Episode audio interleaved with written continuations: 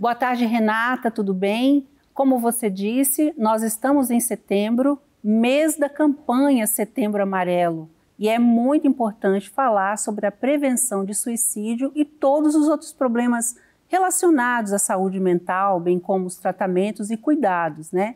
E por esse motivo, o Conexão Social de hoje recebe o Dr. Pablo Vinícius. Seja muito bem-vindo, Dr. Pablo, ao nosso programa. Uma honra muito grande te receber, viu? O senhor veio lá de Brasília, né, com todo carinho aqui para participar do nosso programa e isso nos honra muito. A honra é minha, eu que agradeço o convite. E todas as vezes que eu sou chamado para falar sobre saúde mental, suicídio, depressão, eu venho com todo prazer, porque essa é a minha missão, que é falar sobre isso e trazer isso para a sociedade. Sim, é, e o senhor é renomado na área, né? Além de ser um cientista e estar tá transformando a vida de tantas pessoas, tem autoridade no assunto. Eu queria que o senhor falasse um pouco do seu trabalho e quem é o senhor, né? É, eu sou de Brasília, sou natural de Brasília, saí cedo, fui estudar na Universidade Federal de Uberlândia, onde me formei em medicina. E, e, me apaixonei pela psiquiatria ainda na graduação, quando comecei a ver os esquizofrênicos, aquela coisa toda, depressiva. Falei, é isso que eu preciso fazer na vida. Fui fazer residência em psiquiatria na, em Uberlândia. Aí depois fui me aventurar nas minhas especializações, fui para o Rio de Janeiro, fui fazer meu mestrado no UNB, tive uma experiência internacional na Universidade de Colômbia, volto para o Brasil, fui fazer medicina do sono na Unifesp. Então, o conhecimento para mim sempre foi muito uma coisa, um desejo muito grande do meu coração. Eu não queria saber só psiquiatria, mas teve uma razão específica para isso. Na, na, prática do meu dia a dia do consultório, eu via que só a psiquiatria era muito pouco para ajudar meu paciente ele não melhorava tanto o que eu queria que ele melhorasse. Aí eu comecei a entender a importância da alimentação na saúde mental dele, do sono na saúde mental dele. Foi aí que nasce esse Dr. Pablo de hoje, esse neurocientista, esse médico que busca compreender a saúde mental como um todo e não simplesmente como fruto de uma consulta psiquiátrica. Sim, eu observei que, além de todo essa, esse carinho que o senhor tem, né, o senhor também tem uma facilidade muito grande para se comunicar. E isso é muito importante para um médico, principalmente na sua área, né? Porque as pessoas é, têm muita dúvida, as pessoas confundem muito o que, que é de fato um problema de saúde mental, ou um transtorno, ou até mesmo um hábito ruim, como você falou, da alimentação, né? Então, eu queria que o senhor desmistificasse para as pessoas de verdade como é que a pessoa descobre que ela tem um problema e ela precisa de ajuda na saúde mental? É, isso é muito importante. Inclusive, eu tenho alguns livros, né? E a gente estava falando, esse meu, esse meu primeiro livro é um livro sobre depressão. Ele está gratuito na internet. É o meu papel social na pandemia. E é um livro que eu tento desmistificar a saúde mental e a depressão. É, e isso é muito importante, porque a primeira coisa que a gente tem que entender é que só justifica usar um medicamento psiquiátrico se há uma doença, um transtorno, um diagnóstico prévio. O que, que eu quero dizer com isso? Medicamento psiquiátrico não é para anestesiar emoções ruins. Definitivamente não. Então, doutor, como é que eu faço para saber o que eu estou sentindo? É normal? É da vida? É um sofrimento? Ou se já é uma doença? Quando devo me preocupar? duas palavrinhas mágicas aqui. A primeira chama-se proporcionalidade. O que, que significa isso? O que você está sentindo é proporcional ao que você está vivendo? Em relação à intensidade, à frequência? Faça o seguinte exercício. Pega o que você está sentindo, coloque uma pessoa no seu lugar sentindo o que você está sentindo e faça a seguinte pergunta: Qualquer pessoa passando pelo que eu estou passando estaria sentindo isso? Se a resposta for sim, é normal o que você está sentindo. O sofrer é normal. A dor é normal. O choro é normal. Querer matar é normal quando dentro do contexto. Então, onde mora a doença? Na desproporção. Onde o que eu estou sentindo está muito. Doutor, me ajuda. Está muito. Eu me conheço. Não era para eu estar assim. Isso é doença mental. Entendi.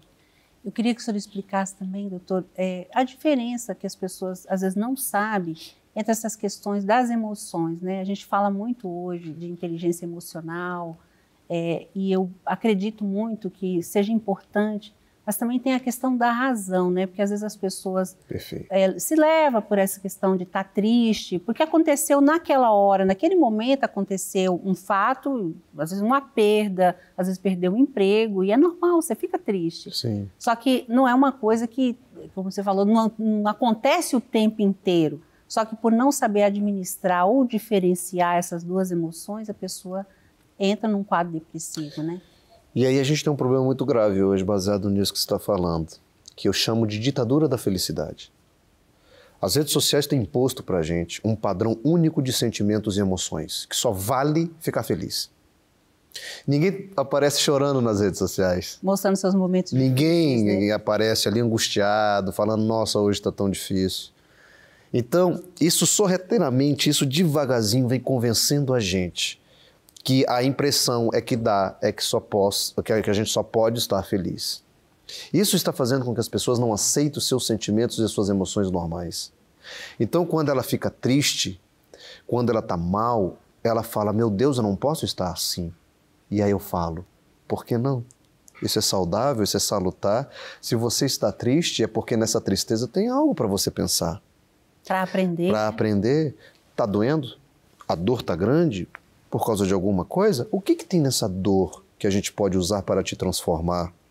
E as pessoas não têm aceitado isso, porque elas estão comprando a ideia que só vale a felicidade, a tristeza. E aí eu falo assim: fica uns dois dias tristes aí na sua vida, meio chororô, meio melancólica. Aí você fala para sua amiga assim: nossa, hoje eu tô tão triste. Já tem uns dois dias, amiga. Ela fala assim: sério, menina? Procura um psiquiatra.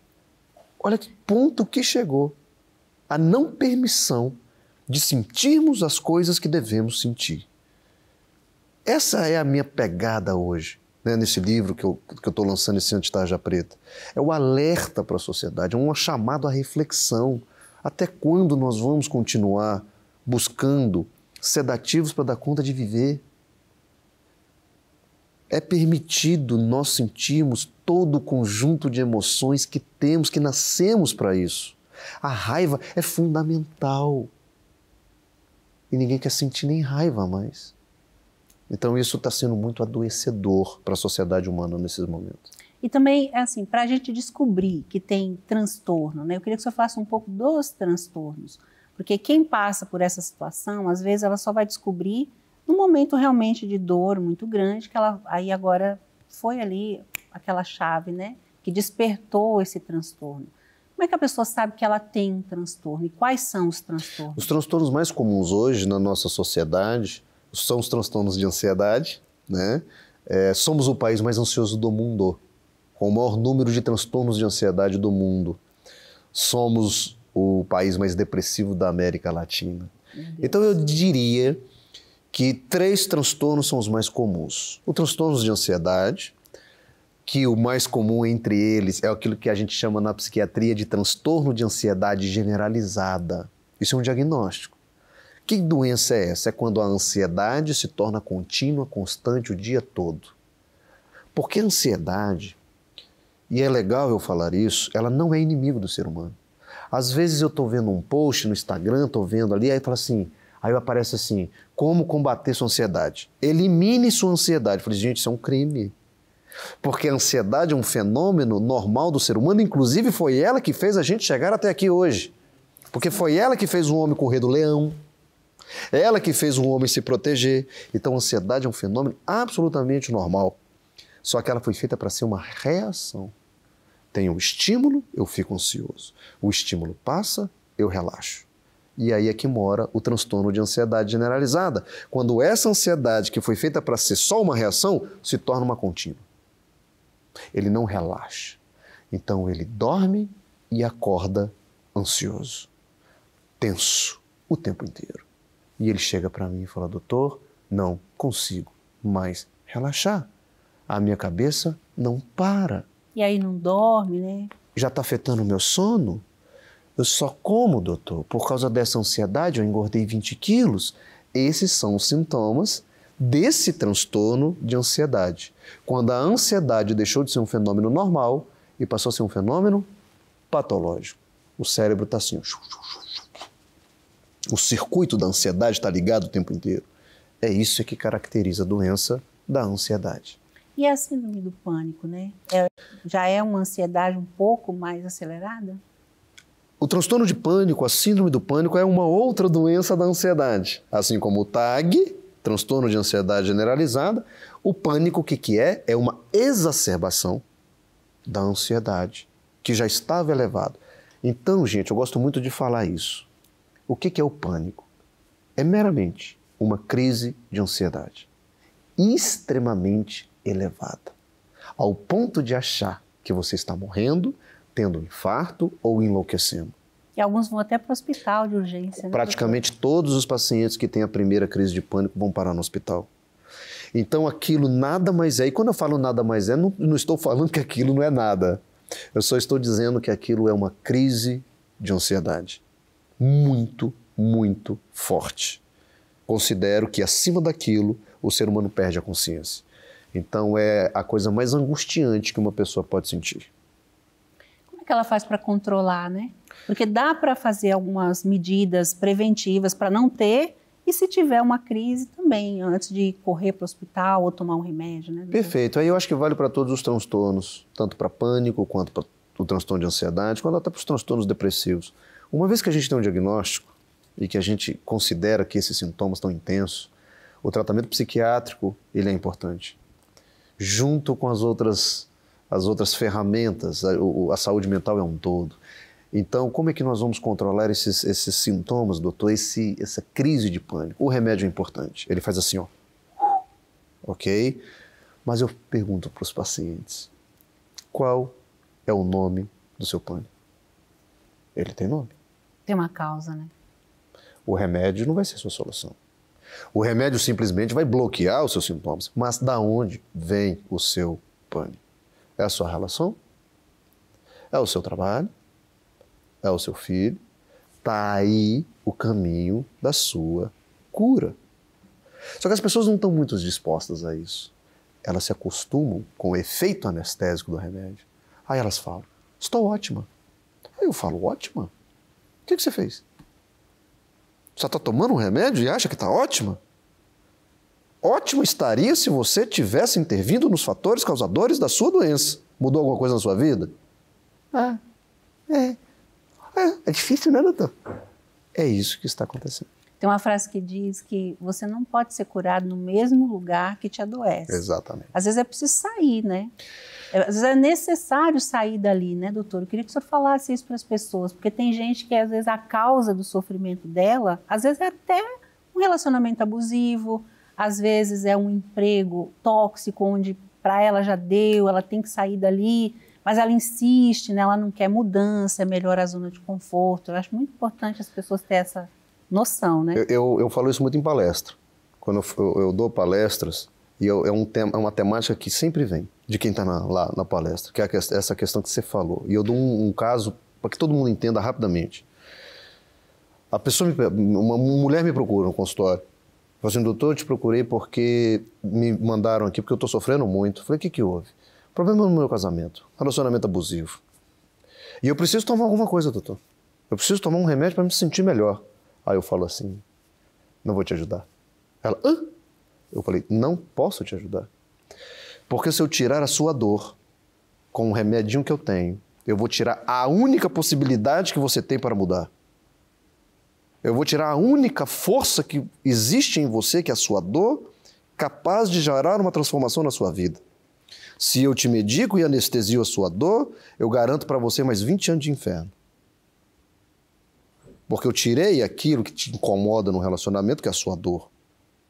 Então você me desculpa, eu não posso tirar a sua dor. Porque é ela que vai fazer você mudar.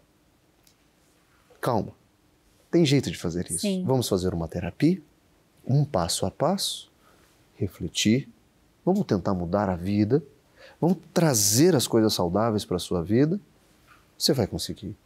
Então, é isso, é, nesse contexto que você falou, a dor, o sofrimento, muitas vezes vai ser a força motriz para tirar você da onde está para onde você deve ir. E aí eu vou usar a sua frase: ninguém vai mudar estando aonde do local da sua doença. Sim. E às vezes também essa questão é, que a senhora falava antes, das pessoas não querer sentir a dor e, e tudo ela quer que tire a dor, às vezes começa de casa, né? Hoje a gente tem os pais que dá tudo para as crianças, não ensina a criança a saber entender e receber o não. Pronto. Tudo ela tem, a tempo e a hora. A frustração. A frustração para ela não existe, né? E aí se torna um adulto doente, né? Eu acho muito importante os pais começar a tratar as crianças desde pequena para que a gente tenha adultos mais saudáveis, né? Isso, perfeito. Eu queria que o senhor falasse eh, de um tema que a gente até no início do, da apresentação falamos, que é sobre a prevenção do suicídio, né? A gente entra agora, já estamos em setembro, né? E na verdade a gente sabe que esse é um mês que se fala muito da prevenção. Só que é uma prevenção, né, doutor, que tem que ser feito o ano inteiro, né? Exatamente. Setembro é mais para a gente falar e o senhor trabalha com isso, né? Queria que o senhor desse dicas para as pessoas e até ajudar, né? Quem tem alguém em casa, ou às vezes já sabe que a pessoa tem esse pensamento, ou às vezes a pessoa nem demonstra, muitas pessoas não demonstram que ela tem a intenção de suicidar, né? E é muito isso. importante a gente falar sobre isso aqui. E aqui eu vou primeiro te parabenizar por abrir esse seu espaço para a gente estar tá falando sobre isso. A cada 40 segundos, um brasileiro se mata. E isso é uma. Nós estamos numa epidemia de suicídio, de depressão. Então, quando você abre isso daqui para a gente estar tá falando isso, talvez a pessoa que está ouvindo a gente ali, ela estava pensando em fazer isso hoje, porque a cada 40 segundos um se mata. Então, só nesse tempo que a gente está aqui, alguém já morreu Sim. no Brasil. E talvez o próximo seria você que está aí me ouvindo, nos ouvindo. E aí, quando a gente vai falar isso, calma. A depressão, a ideia de morte, ela não é sua. Isso é uma doença que está em você. Quando você perde a vontade de viver, ela não é sua. Isso é uma doença que está em você. E graças a Deus ela é tratável hoje. Você precisa de ajuda. Nós precisamos de ajuda. Ninguém vive sozinho bem. O ser humano não foi feito para viver isoladamente. Prevenção de suicídio é estimular as relações sociais saudáveis, é estimular as relações afetivas saudáveis. Prevenção de suicídio é estimular o estilo de vida saudável. Nós somos o país mais sedentário do mundo. Nós somos o segundo país em obesidade do mundo. 75% dos paulistanos têm queixa de sono. Estamos vivendo muito mal. E isso repercute na saúde física e mental. Prevenção de suicídio é a gente falar sobre tudo isso. Prevenção de suicídio é vamos meditar. Sabe aquele professor de yoga que dá aula de graça na pracinha da sua casa? Vai lá. Bota sua roupinha, 10 minutos de caminhada, respira, vê o sol, ouve o passarinho cantar. Isso é prevenção de suicídio. Veja bem que não falei de consultório psiquiátrico. Sim. Porque nós estamos falando no âmbito da prevenção. Agora, uma vez que você está dodói, sofrido, pensamento ruim, vou me matar, já não tenho mais graça, já não vejo mais sentido nessa vida, procure ajuda. Peça ajuda. Nós, profissionais da saúde mental, sabemos o que você está vivendo. Nós compartilhamos da sua dor. Eu acredito na sua dor. Por isso é importante você procurar ajuda. Sim. E eu também tenho uma dica importante para falar para quem tem esse pensamento e nós vamos falar desse assunto agora, que é os, a gente se envolver na solidariedade, em projetos sociais, com a responsabilidade social. É provado que toda pessoa que se envolve num projeto social, ela encontra mais motivação e mais alegria de viver, porque é aquela questão da gente se doar, né? Quando a gente se doa, a gente recebe mais. Perfeito. Então, fazer, ser voluntário num projeto social, ou até mesmo fazer alguma ação próxima da sua casa, isso ajuda muito a tirar a pessoa da depressão, né, doutor? Isso que você falou é uma pura verdade. A ciência é pura. Porque hoje a gente sabe que o fator protetor mais importante para não adoecer mentalmente é a rede de apoio social, é o contato social, é fazer o bem. A gente sabe que isso hoje é o fator protetor mais importante para a manutenção da saúde mental. Então, a gente está envolvido na nossa comunidade, no nosso grupo, dentro da igreja, dentro dos colegas, dentro do trabalho. Isso é muito importante para a saúde mental, isso é ciência e isso é verdade mesmo. Então, é, a gente precisa sempre estimular isso. Que bom. E E eu sei que você tem um projeto social, que você ajuda as pessoas, né? além de ter um consultório cheio e estar tá nas redes sociais, você também se coloca à disposição de pessoas que não podem, não têm acesso, talvez não conseguiria pagar uma consulta, né, doutor? Sim. Queria que você falasse desse seu trabalho que é tão bonito. A pandemia mexeu muito comigo nesse sentido, né? Porque até então a gente vivia ali o nosso dia a dia, e aí com a pandemia, aquilo que já estava ruim, piorou em relação à saúde mental eu vi muita gente ali na minha frente padecendo, a sociedade padecendo, e eu falei, eu preciso fazer alguma coisa, eu preciso dar a minha contribuição. Nesse momento, o, o Antitarja Preta, esse livro ainda estava eh, sendo publicado, e eu tinha um livro de 10 anos atrás sobre depressão, e eu falei assim, eu vou dar esse livro para as pessoas. Transformei ele num e-book e disponibilizo ele gratuitamente. É um livro que salva vidas. Eu já pessoas já mandaram mensagens para mim dizendo, doutor, o seu livro salvou a minha vida. Eu estava prestes de um suicídio, eu li o seu livro e isso salvou a minha vida. Então, o anti-tarja preta é a mesma coisa. Eu já recebo mensagens diárias de pessoas que estavam prestes de um divórcio, prestes de um suicídio e fala assim: a minha vida mudou. Então, esse meu papel social, dessa minha preocupação com o ser humano que está ali, é levar ele uma informação, um carinho, um abraço, ainda que seja por um livro, que ele se sinta abraçado. Então está disponível gratuitamente para todas as pessoas. E um segundo projeto que eu tenho é um projeto de live que eu chamo no divã, que eu recebo as pessoas ali e elas falam, e elas choram, e eu apoio, eu oriento.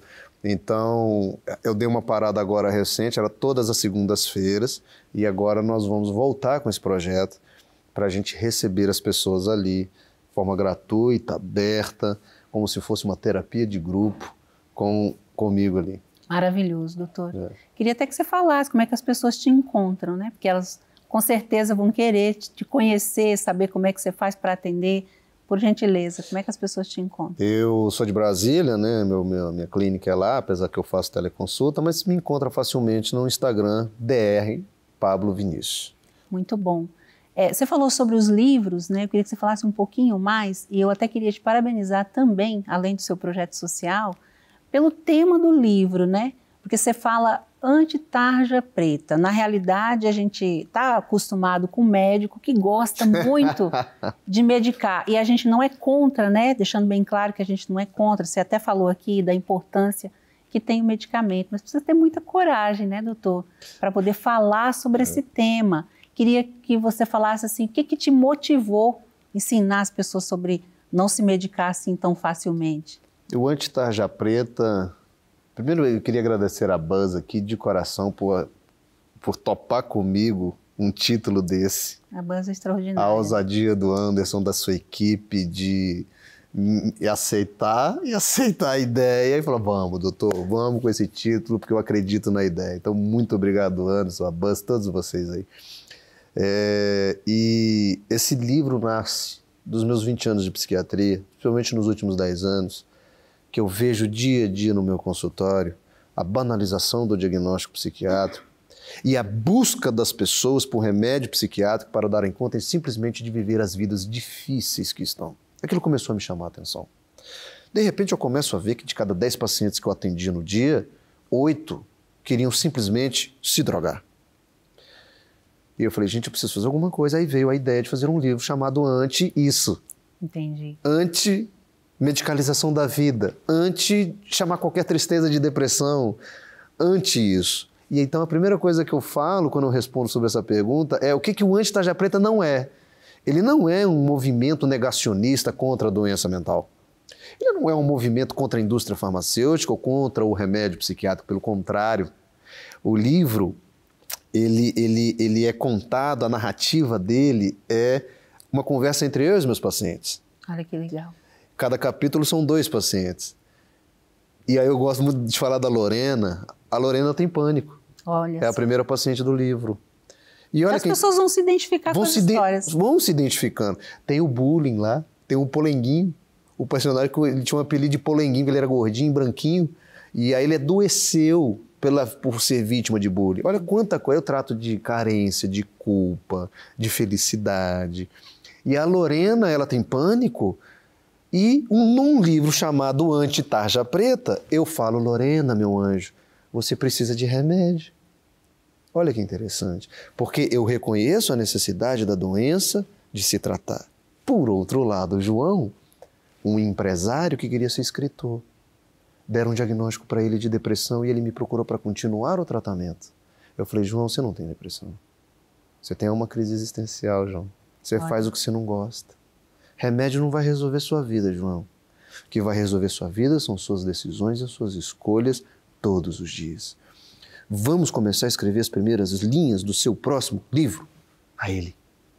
Puxa, você vê os olhos brilhando do João. Então é isso que é importante, a gente reconhecer essas coisas. E o livro faz isso, eu acho que é muito bem feito com os seus personagens. Ai, parabéns, viu? Obrigado. Muito bom. Eu vou ler, eu tenho esse livro e aconselho vocês a também ler, que é maravilhoso a gente ter essa experiência vindo de alguém de 20 anos, né, de consultório. Isso. Parabéns, doutor. Eu queria te agradecer, está acabando o nosso tempo, agradecer mais uma vez por você ter vindo de tão longe para prestigiar o programa e compartilhar com a gente tantas informações que vão, com certeza, salvar vidas. Está convidado para voltar, tá? Para vir mais vezes, para a gente continuar esse assunto. É, desejar felicidades lá no trabalho, tenho certeza que o senhor tem transformado a vida de muita gente e contar sempre com o Instituto Ressoar aqui também para a gente poder divulgar o trabalho, viu? Eu que agradeço o convite, meu coração está aqui muito feliz, gratidão por você abrir esse espaço para isso, pelo trabalho de vocês, do Instituto. Sabe de uma coisa, vocês estão salvando a vida de muita gente ali atrás. Vocês não imaginam, talvez, a dimensão disso e a repercussão disso. Uma vida salva, vale a pena isso aqui tudo. Então, parabéns, por tudo isso daqui. Que Papai do Céu continue abençoando vocês com força, com sabedoria, com discernimento, para que esse trabalho continue.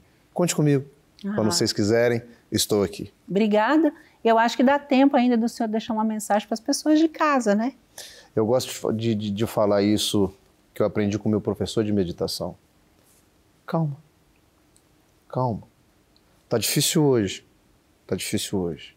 Mas é importante que a gente tenha uma esperança, uma fé que amanhã pode ser um pouquinho diferente. Amanhã não vai ser tudo diferente, vai ser um pouquinho diferente. Então, eu sempre acredito no passo a passo, na meta a meta. Tudo está somente nas suas mãos. Suas decisões, suas escolhas, sua vida. Traz para si a gestão da sua vida se torna o autor das linhas que você escreve nessa vida. Não terceiriza para ninguém. Só cabe a você construir a sua vida. Muito bom, doutor. Muito obrigada, viu? Foi muito bacana mesmo. E a todos vocês de casa, muito obrigada pela audiência e até o próximo domingo.